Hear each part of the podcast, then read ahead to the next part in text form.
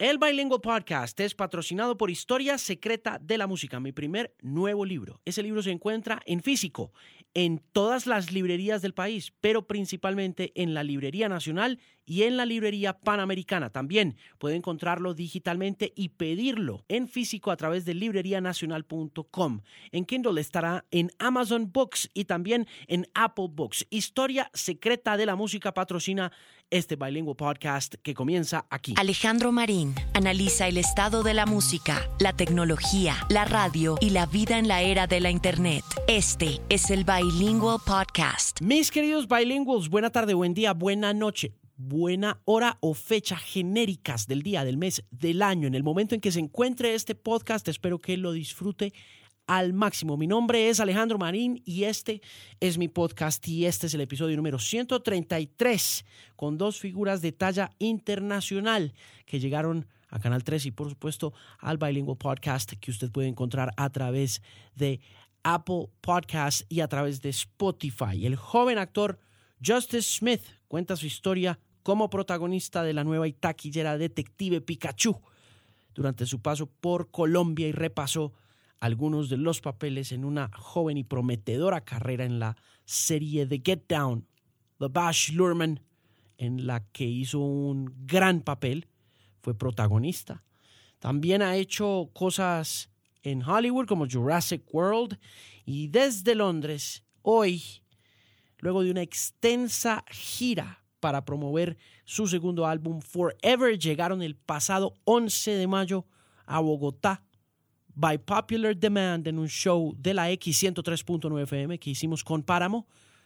La X emisora oficial de ese show con estos dos hombres músicos muy interesantes.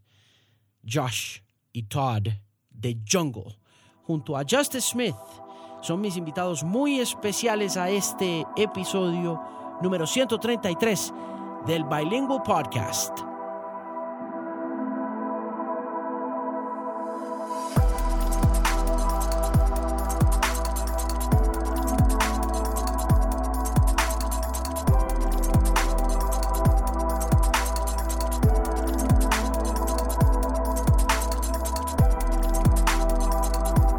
So welcome to Bogota. Thank you so much. Glad to be here. When did you arrive? Uh, two days ago. I think. Okay. Yeah. Is the high getting to you already, or Yes, it is. I we walked here, um, and I felt like I ran a marathon. My, I was breathing so fast.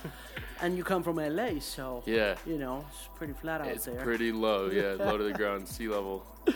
Yeah. Hey, listen, before we get on the Pokemon uh, Detective Pikachu interview, I, I must say that I loved you on the Get Down. Man. Oh, thank you so much. That's so nice. I mean, that was so great. Thank you so much. Yeah, what was it like to work with Baz Luhrmann? Before we get into it, Um, he's incredible. He is so um, uh, how do I put it? Creatively intuitive and uh, has all of these ideas, and um, surprisingly also um, just as collaborative as well. Like I never felt like he was making me fit into his vision. He kind of was like talking to me, and we were creating something together. Um, and he's really down to earth too. He's so prestigious, so you don't think that he'd be like that, but he's so down to earth. yeah, the whole thing about him being prestigious has a lot to do also with the way you feel him through his movies. you know? Yeah. the color, the bombast, It's and it's loud, yeah. It's very theatrical. He always with his TV shows and his well, Get Down was his first TV show, but um, with all of his projects, he wants to. He doesn't like that kind of media where it feels like you're looking through the keyhole, watching people have problems. He likes to put on a show. He wants you to have an experience, a theatrical experience when you watch his movies. Right. Yeah. Cool. And talking about theatricality and drama, w- once I sit and start watching uh, Detective Pokemon and uh, Detective Pikachu, um, I feel that about you. I feel the theatricality of an actor, an up and coming actor who uh, can do really well two really hard things to do, you know, comedy and drama at the same time. It, it Yeah. really moved me how you approached this role. What was it like for you to grab those two things and do them really well? Um, it was difficult. Um, Rob Letterman, our director, um, told me that that's what he was looking for was an actor who could do both, and I've never felt like I was comedically inclined. I, I think that I can be funny, but it's always on accident. Uh, it's hard for me to take a line and make it funny. But I realized through I was on I was in like on an improv team in my high school and and like I had studied comedy for a long time and I realized that a lot of it is very similar to drama, which is just playing the truth of the circumstance, just just heightened, you know, um, and that always kind of gets the laugh. Um, I, I also usually my comedic crutch is playing the straight man or being as dry as possible. I find that that's easier to do on a whim than to like be, you know, the the clown or the the the loud guy. Um, but uh, yeah, but I mean, I, I, I definitely tried. I have to say that. That's, that's, a, that's a huge compliment. But yeah, cool. Um, no, what, I what I'm trying to say is you're pretty good at both. You know, it, I appreciate it. It's it's crazy that you don't feel like you're good at not that good at comedy because at the very beginning, the very first scenes of Detective Pikachu, you you you made us laugh at the theater, and it was natural. You know, but then when you started, you know. Uh, crying in some of the scenes and talking a little bit about humanizing that character. Mm-hmm. It, it, it also moves you to a point where you forget a little bit about, uh, I guess, the fantasy of it all. Yeah. You know? And that was important to us too. Rob had set out to make sure that all of the backdrop for which these Pokemon are contrasted against was as real as possible. That's why we didn't shoot on on green screen. We shot on location. We tried to use as many practical effects as we could. We shot on film. We gave it this gray cityscape film noir aesthetic. Um, we had the actors talk over each other, be loose, everything that we could to counteract the magical realism that is Pokemon, you know? Because when you have a movie that's just CGI, just I know. it's just magic, it's just fantasy, that gets boring in the same way that um, if you have a movie that's just sad actors talking about sad things, you know, that there is a balance. Life is a balance of both. And I love how I'm talking about life in terms of the Pokemon movie, but um, life is a balance of both, and so every film should be also be a balance of, of both. That's interesting and challenging in a world where CGI takes more and more over uh, movies, and not Yeah. only that, over acting as well, which was my next question: how you uh, deal with the challenges of being an actor and being a dramatic actor after doing the Get Down and coming into this fantastic story, what it's like to prepare for interacting with Pikachu, with, with whom we've interacted on a very bi-dimensional kind of yeah. way, you know? Yeah, um, it's difficult. I had some practice when I did Jurassic World because there was a lot of CGI characters in that. But that was kind of easier because all I had to do was run away screaming. and then in this, I actually had to like interact face to face and respond in real time. So that, that that you know there are challenges that come with that, but. Um, you know, I learned in when I was like training to be an actor, you have to do like monologues, um, which are essentially scenes without a scene partner. And you have to imagine that your scene partner is there and how they're responding to you Okay. and what they're doing with their face. And it kind of just felt like being in acting school again when I was doing this movie because 75% of the movie is me bot- talking to myself.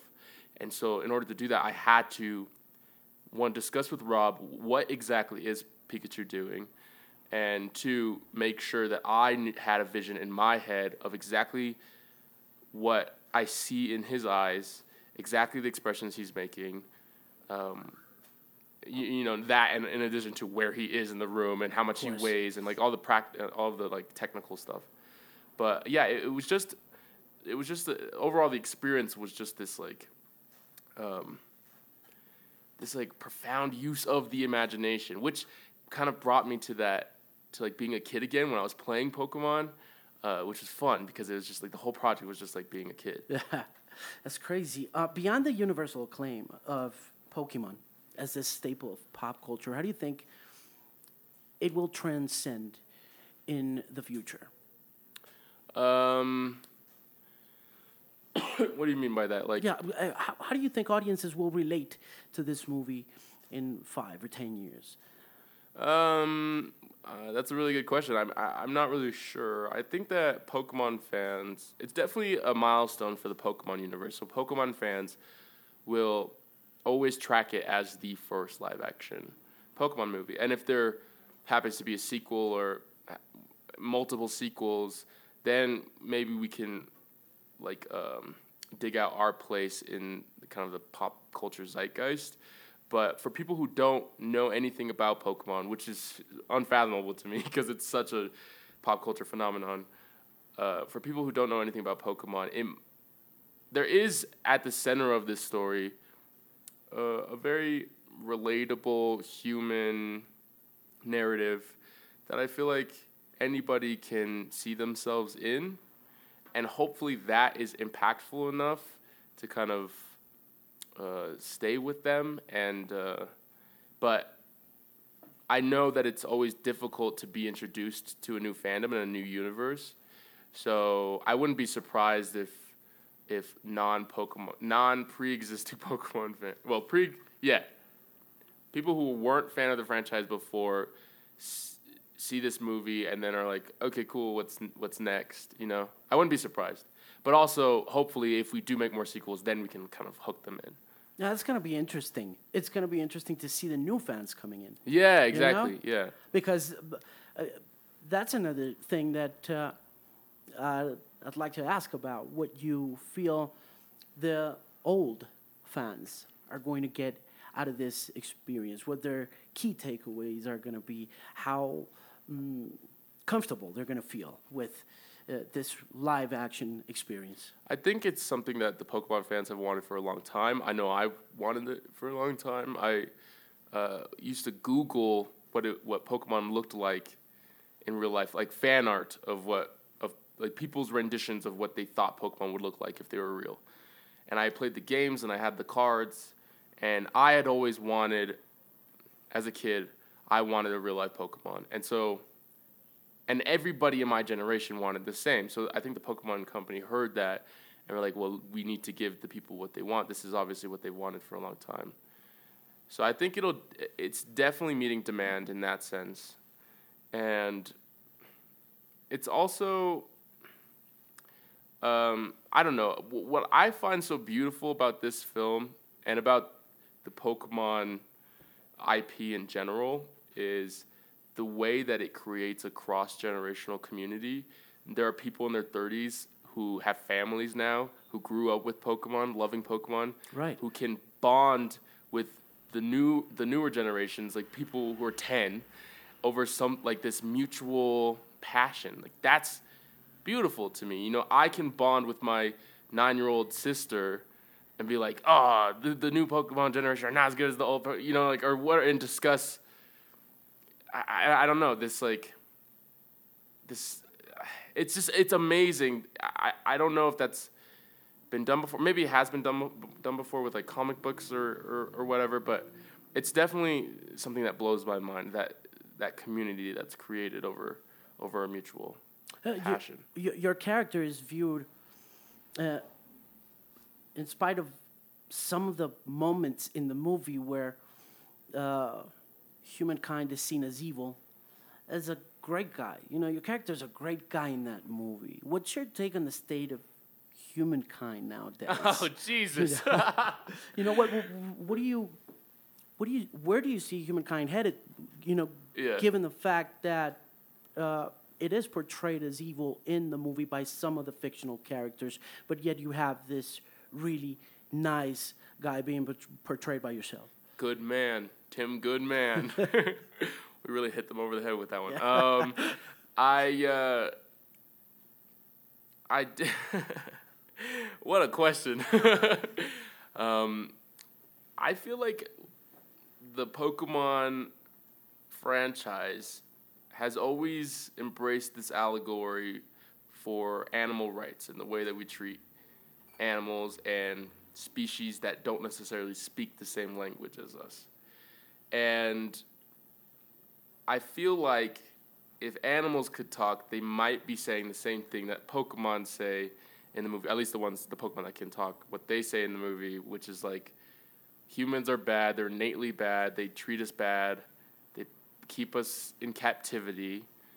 Um, and they use us for their own personal gain. And so I think that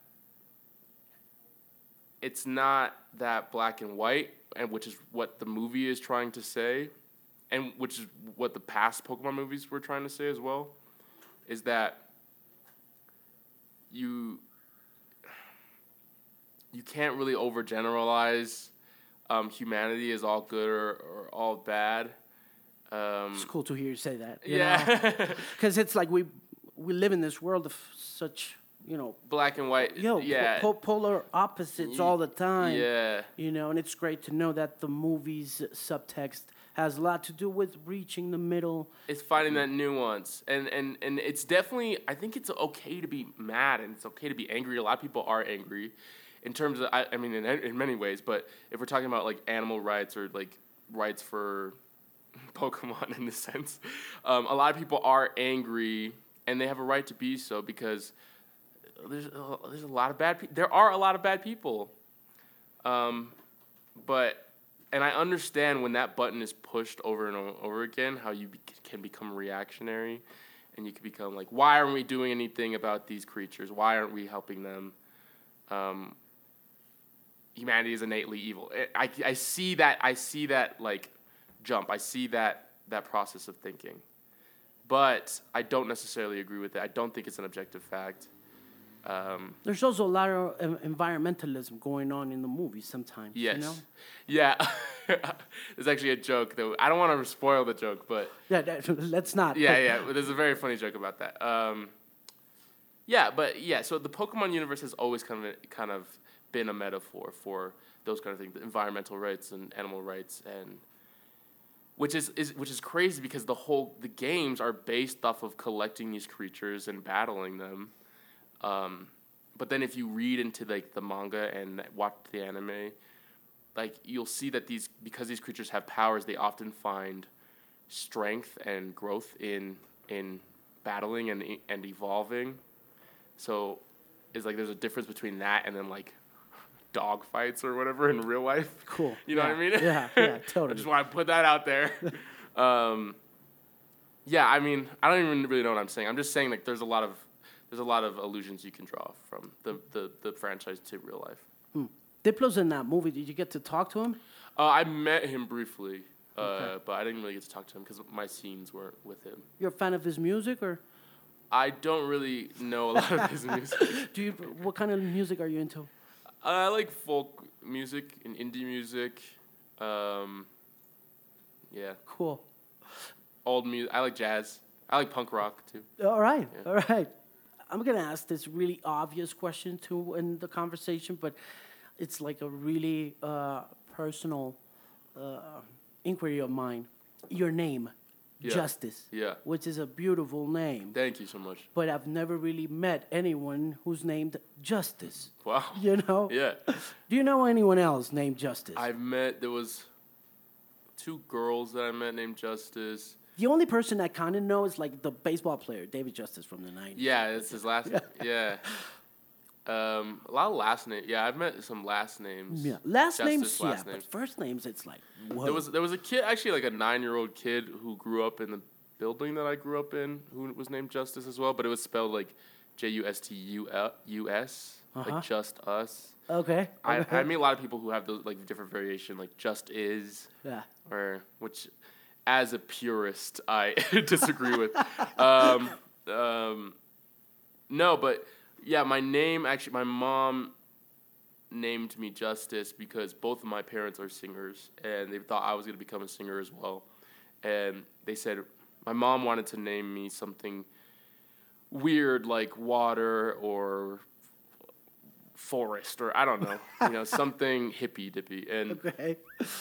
Then she was like, "No, I'll name him Justice. So that way, when he becomes a singer, when he's waiting backstage, all the audience will chant, "We want justice. We want justice." And then, so that's why I named Justice. But I disappointed them by becoming an actor instead of a singer. What do they say about it now? I mean, now that you became an actor. I mean, because I've had relative success, I think they're they're happy about it. But Did you get training in singing? I indirectly because I grew up um, around my parents performing and I was on stage with them and um, I did musicals as a kid and I, and I do like singing. I, I love music and I like singing, but it's definitely more of a hobby than it is a vocation. Um, my, but it also was tainted for me having singer parents. My whenever I would sing along with the radio, my parents would be like, "Use your diaphragm. Where's your tone? You know, what are you singing about?" Oh, I'm like, "Well, I don't want to sing anymore. Like, you've ruined this." when Um, did you first feel like what you wanted to do was acting? Oh, from a young, young, young age. Like I came out the womb quoting Shakespeare. um, no, I uh, yeah, I just remember being young and and I felt very different from other kids and from other people, and I and so I became very observant at a young age. And if you look at my baby pictures or like even as a toddler, my face is just one of like I don't even know what's going on. I'm always just like looking to see what the can I swear on this? Yeah, sure you what can. the fuck is happening? Um, and uh, and so I became very ob- observant, and I realized in order to feel normal, I'd had to imitate other people and what I what I perceived as normalcy. So I Who'd you start imitating? just like my family members, you know, like um, and not like impressions, just like oh, I see the w- when they're happy they move their face like this, and when they're sad they move their face like this, and when they cry they oh they wail like this, and you know uh, just general behavioral things, and then and I kept doing that, and I also fell in love with the way the melodies in which people spoke. And I used that to become a really good liar at a young age. Um, What you lie about? I once told my mom I broke my arm when I didn't break my arm, and I was like crying about. How'd you get away with that? How do you Um, get- uh, well, I did it as a joke. Like I made her cry, and then I felt bad, and so I was like, I'm lying. Um, one time in high school, I actually, to get out of class, I told my teacher that I was getting evicted, and I was like, my mom just texted me. My mom just texted me. She told me we're getting evicted. I don't know what to do. And I'm like sobbing, and I'm like, we're not gonna have a house. And she's like, uh, I feel so bad. She gave me a hug. She's like, just let me know. You know, you don't have to do the assignments. And then I, but that never happened. Uh, yeah, but but then through that, through lying, through through observing people, I kind of formed my own identity and realized that acting was not only just like playing pretend, but also expressing yourself and and digging deep and finding those things that um, that you kind of hide away, um, and using them for a, a craft. You know. cool. It's great to have you in Bogota. What are, you doing South America as well for promotion for Detective Pikachu? I just came from Peru and now I'm here in Colombia, and then that's it. And then I go to LA. I go back home. You're doing great work. Thank you so much. Doing a, doing a great job. You got a bright future ahead of yourself. That is It's so nice. Great having you here. Good to meet you. Good to meet you too.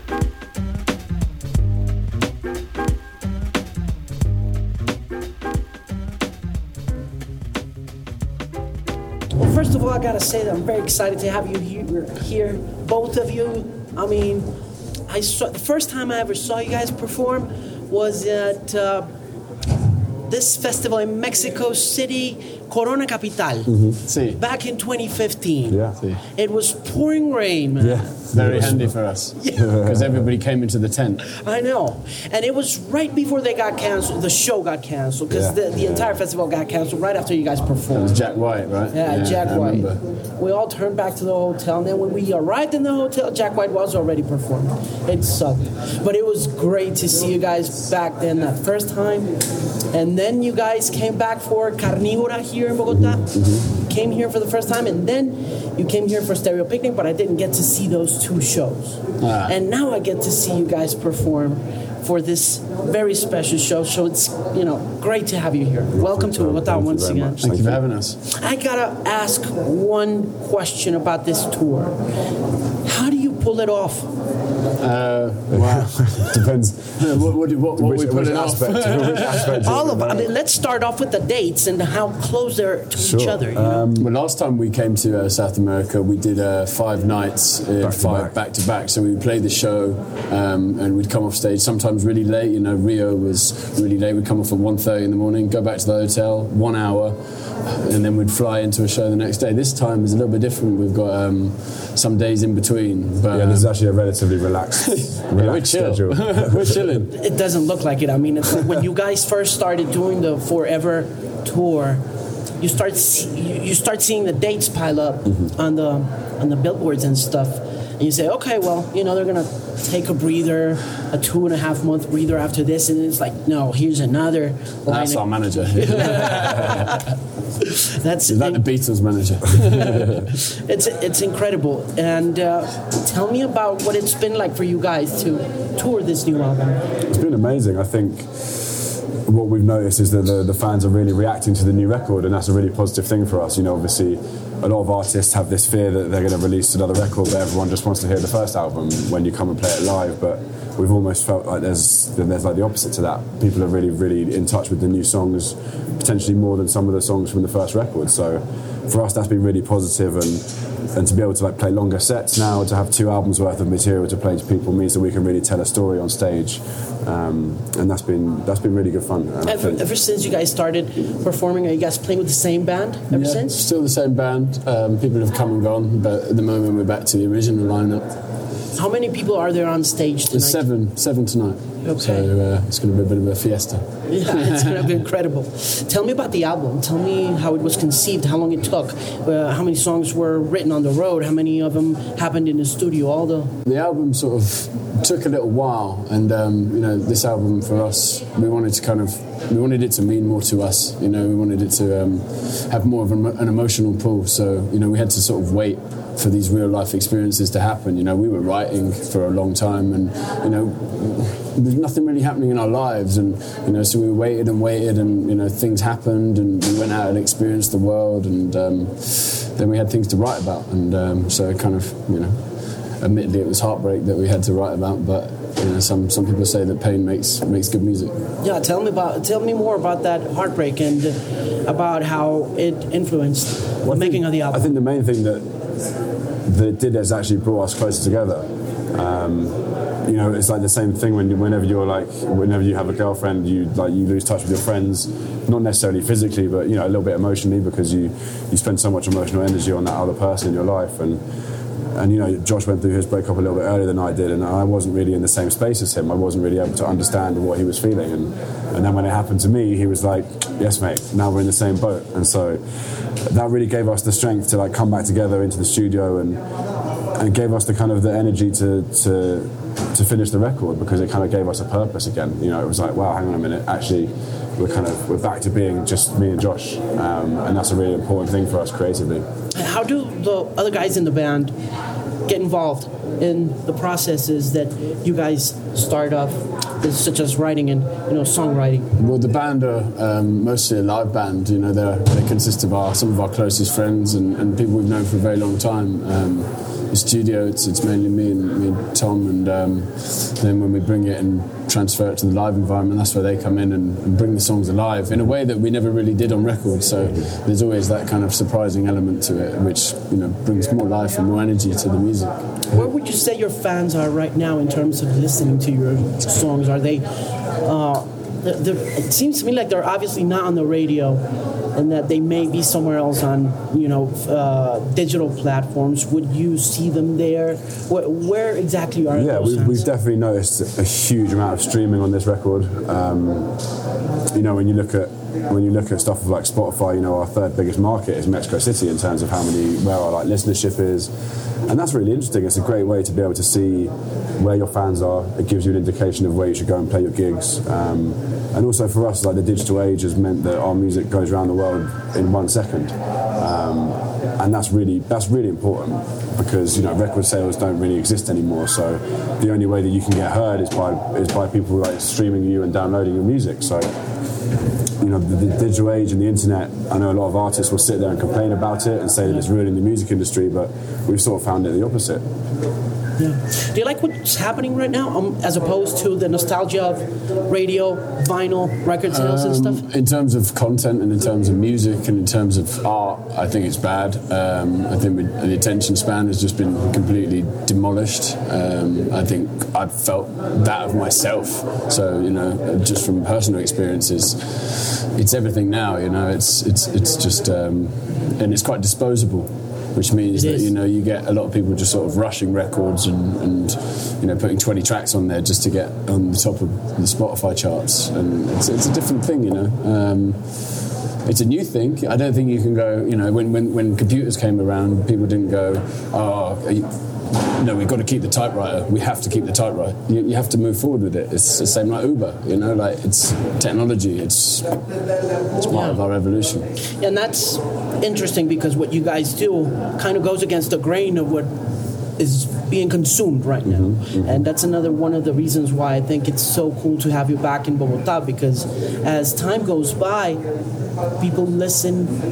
It seems as though they listen less and less to music. And what you give us is time to appreciate an entire album. You know, it's going against the Yeah. grain of what's going on, right? I think that's important. I think as an art, as artists, we will always strive to to do that, to make albums, because that's what we grew up listening to. That's kind of that's what we love about music is that that journey that an artist takes you on. Um, we've also really enjoyed not having to like stylistically try and fit into genres that we feel are like popular or mainstream. That's something that we just.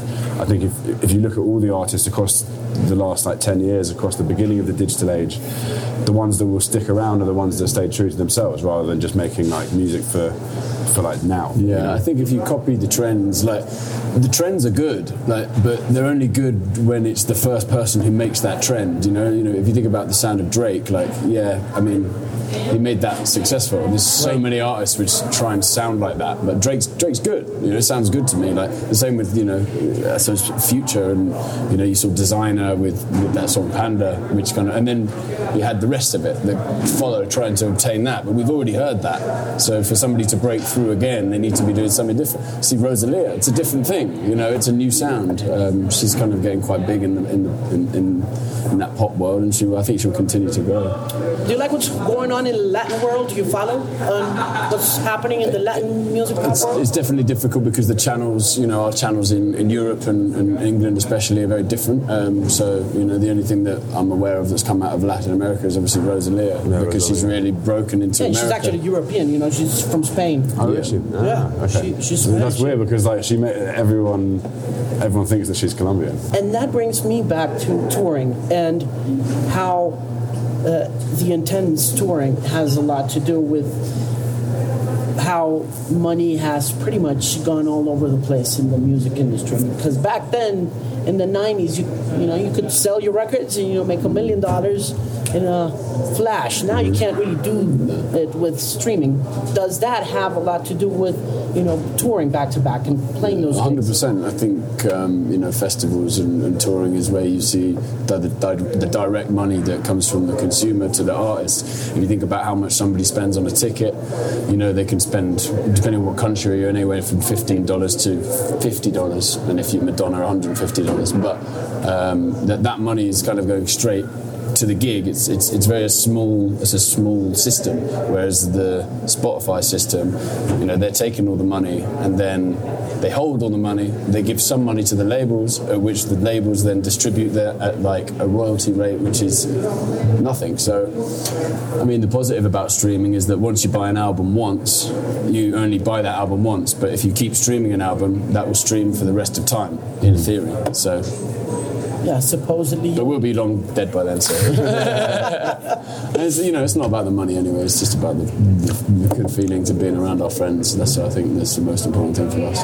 Back in 2013, when you made it to the BBC Sound of 2013, you were shrouded a bit of mystery. You know, there, there, there was a whole bunch of shadows in the pictures, and we didn't really know who you guys were. Mm-hmm. And like some of the big executives in the record industry here and in the music industry here, when we started playing you in La X Más Música, had this. You know, we, we, we kind of exposed you guys to them through the music videos and the little mm-hmm. girl on the video and and I'd like to know what it was like for you guys to make it to that point in the BBC Radio 1 Sound of 2013 list and how important that was to your career to get you started or what it really meant for the band. Yeah, I think you know somebody asked me this question about the name Jungle earlier, and he said, "Why did you pick the name Jungle?" And for us, the name Jungle was always about you know picking something that was bigger than us as people and bigger than us as like um, A concept. individuals, and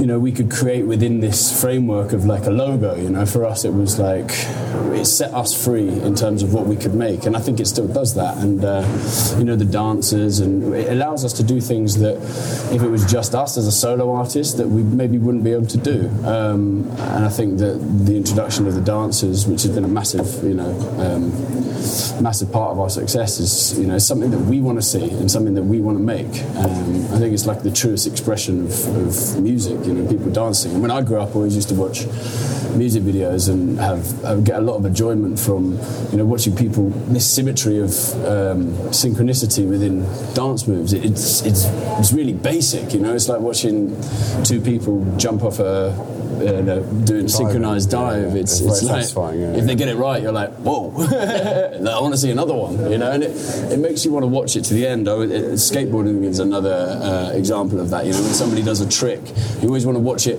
complete. You know, you don't want to. If, if, if you see someone do a kickflip and it cuts, you're like, oh, well, did he land it?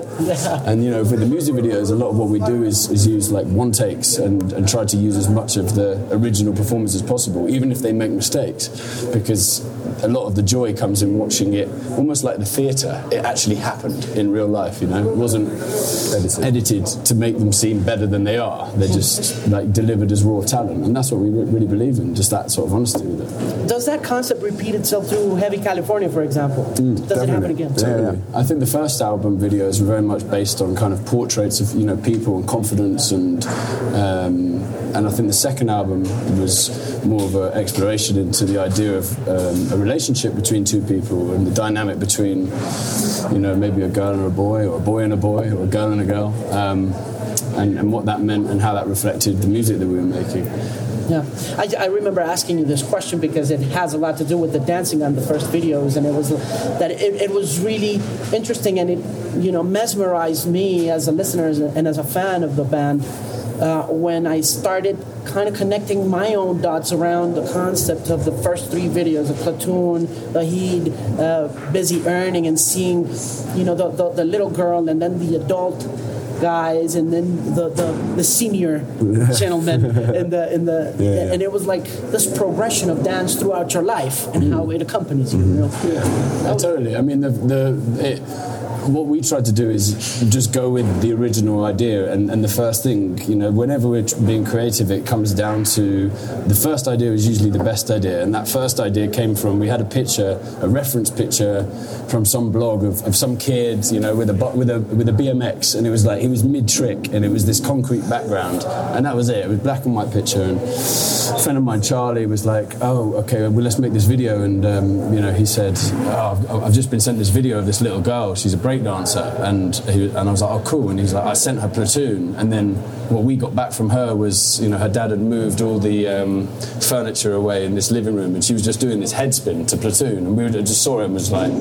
Wow, you know, we've got to make this happen any way possible. So from there, you know, it just became this progression of, you know, that's where the Adidas came in. She turned up in Adidas. So the next video, you know, we wanted to build on the theme, so we put them in Adidas and kind of developed like that. What were you guys listening to you as kids when it comes to dance culture and uh, electronic music or any other type of dance culture? Loads of different stuff. I mean, we grew up listening to like Justice, Daft Punk, Air, a lot of UK hip hop, a lot of American hip hop as well. But I think UK hip hop really is more um, was more relevant to us. you know. How, how how is it different from because like people who will be watching this interview probably will stick uh, American hip hop Yeah, and sure. British hip hop in the same basket. Well, it's just know? talking about different It's, it's the Different different, it's the different accents. di- it is, you know, it's the accent, It's the it's, dialogue it's as well. talking about things that are relevant to you. You know, when, when Jay Z talks about the projects, that's something that we can't understand. But then when someone in the UK raps about like the estate, which is like the English version of a project, then you understand it because it's in your language and it's in that. Right. You know, um, hip hop is very idiosyncratic. You know, it's very much, it's very much like it's, it's basically like folk music for the modern generation. And what folk music does is tell the story of the culture and the society at that time. And so for us, UK hip hop just told the story of our society in, in a way that spoke to us more than American society. You know. Uh, Americans usually have this interesting debate about who's the biggest hip hop star in, in the region.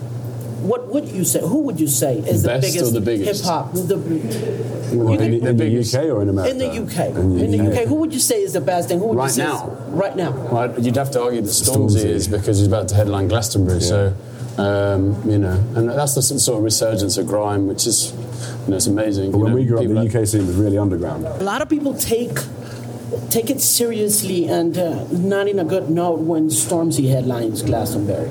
You know, because it's always been such idiosyncratic of rock culture. Glasto seems to be this totem.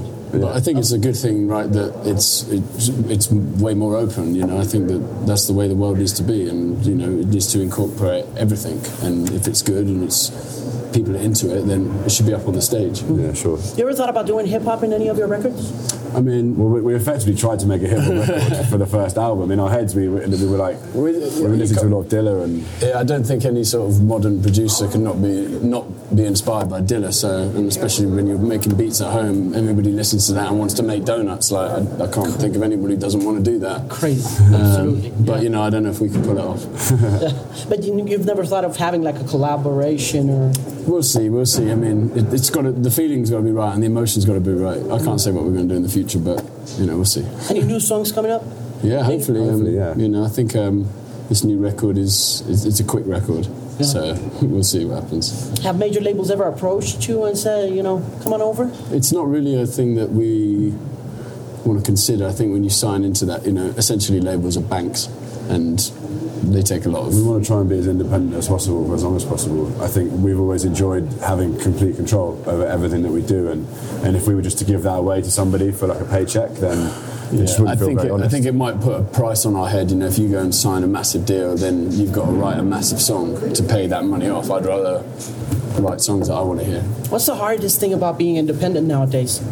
Well, I think obviously, you know, it's radio really, mm-hmm. and, and, and I think people, you know, if you look at big artists, the reason why they're big is because they're on the radio the whole time. Um, Sometimes most of the stuff that we play on the radio isn't that good. Well, but a more lot of an it- independent but- radio station. But it's but uh, a lot of it's down to marketing spend. You know, you see you see artists that have so much money pumped into the campaigns for their records, like so much advertising everywhere, and it doesn't necessarily mean it's a good record. It just means that the record label have spent a lot of money making that record, and they need to earn it back. So they're gonna like they need to put TV adverts and radio adverts and like billboards everywhere. It doesn't necessarily mean it's good music. There's one thing regarding this conversation that'd be nice to hear from you. If a kid out there in the region in Colombia, this is going to be nationally broadcast, or if a kid on the station and on the podcast listens to you guys regarding independency, independence, uh, quality, and you know, looking for your musical dream or finding your musical dream, would really like to hear from you. And it's, uh, I guess, most of the kids that I relate with or talk to want to be famous. well, yeah, Yeah, that's they the re- wrong start, isn't it? they really want to get somewhere and they want to do it fast. And I guess it's a part of growing up because, you know, I, I guess as an artist, everyone wants to make it somewhere. Mm-hmm. Yeah, it starts. I mean, we get asked this question quite a lot, and it's for us. I think you just mentioned the idea of people wanting to be famous. Like a lot of people want the end goal. You know, you want to be at the top of the mountain, but what you have to really be in love with is the process, and you have to be in love with like making the music. And the people who will make it are the ones who are not thinking about the fame. You know, you even look at Chris Martin. It's like, as an example, we, we watched that documentary on the plane, and he said something that was um, quite interesting. It was like, you know, they were three albums in, probably the biggest band in the world, headline Glastonbury, and in his head, he was still trying to prove himself. He hadn't made it, and then everyone else would be like, "You're crazy! Like, look at yourself." But it's that mindset of, you know, I'm not just aiming to be famous. I'm not just worried about what I look like. I'm, I actually love the music because if you love the music and you're making good music, then it it It'll be heard. It yeah. will be heard. It's, it's, I think that that's fundamental. If you make good music, people will hear it. Mm. If you if you rush that process and, and just try and follow the trends and, and be famous, then you're just going to end up like everyone else. Do you see yourselves in the future? I mean, do, do you do, I hope do- so. do you look at, look into the future and say, or do you have any goals regarding the future? I Um, guess. I, don't- I don't- I think it's good not to have very many goals. I agree. I think you've got to just take every day as it comes. Um, you know, I'm pretty sure we will continue to make music for Jungle. Um, I'm sure we'll probably make music for other people and write with other people. And Maybe I mean, solo I, record. You're talking about that. I, definitely, I definitely know that I want to make music the rest of my life in whatever capacity.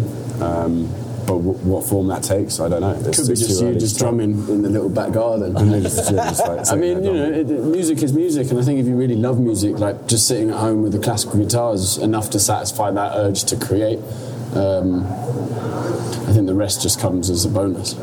you mentioned writing for other people, doing songs for other people. Have you done that already? Yeah, bits and bobs. There's a singer called Nao from the UK. Um, we wrote one of the tracks off her first record with her, but obviously we've been so busy with, with, with what we do that it's difficult to find that time. Um, it's very satisfying. It teaches you a lot. Working with other people is is probably the place where, as an artist, you learn the most about your own process and you learn the most about your art and your skill because you're no longer like sitting there just like completely satisfying yourself. You know, you're working with somebody. You've got to you've got to compromise to what they like and what, what and they've got to compromise to what you like and and that's a process. You know, that's a really interesting state to be in as a, as a creative person.